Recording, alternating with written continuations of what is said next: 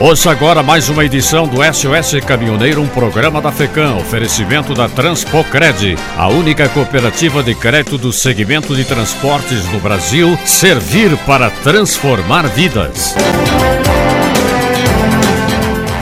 A nova CNH pagamento do DPVAT em 2022, o que o motorista precisa saber. Com a chegada do ano novo, condutores e proprietários de veículos devem ficar atentos a dois assuntos que os afetam diretamente: o pagamento do DPVAT e o seguro obrigatório, que foi suspenso em 2021, e a CNH Carteira Nacional de Habilitação, que neste ano ganhará um novo formato. Em relação ao DPVAT, pelo segundo ano consecutivo, haverá prêmio zero, ou seja, não não haverá custo. Tradicionalmente, a taxa relativa ao seguro é condição para realizar o licenciamento. A manutenção do prêmio zero foi aprovada em 17 de dezembro pelo Conselho Nacional de Seguros Privados, seguindo orientação da SUSEP. Conforme a autarquia vinculada ao Ministério da Economia, não será necessário pagar o DPVAT porque há excedente de recursos para bancar as indenizações às vítimas dos acidentes de trânsito ao longo de 2022. Mesmo com o prêmio zero,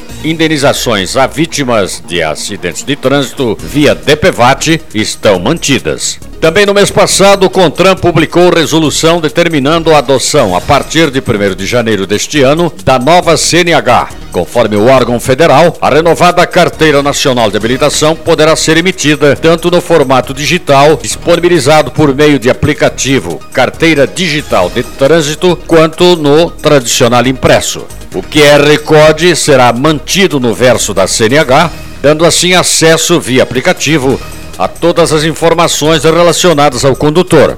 E vale destacar que, mesmo com alteração no documento, não muda a respectiva validade, que passou a vigorar no ano passado. 10 anos para motoristas com idade inferior a 50 anos, 5 para cidadãos com 50 anos a 69 e 3 para condutores com 70 anos ou mais.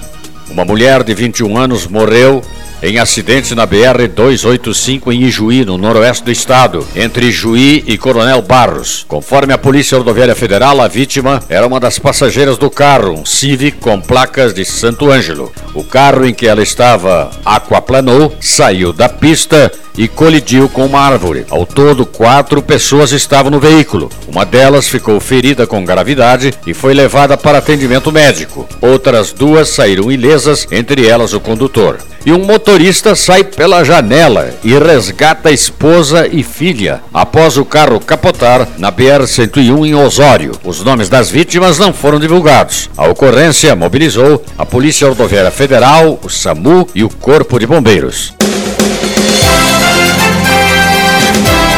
Esta foi mais uma edição do SOS Caminhoneiro, um programa da FECAM, oferecimento da Transpocred, a única cooperativa de crédito do segmento de transporte no Brasil. Servir para transformar vidas.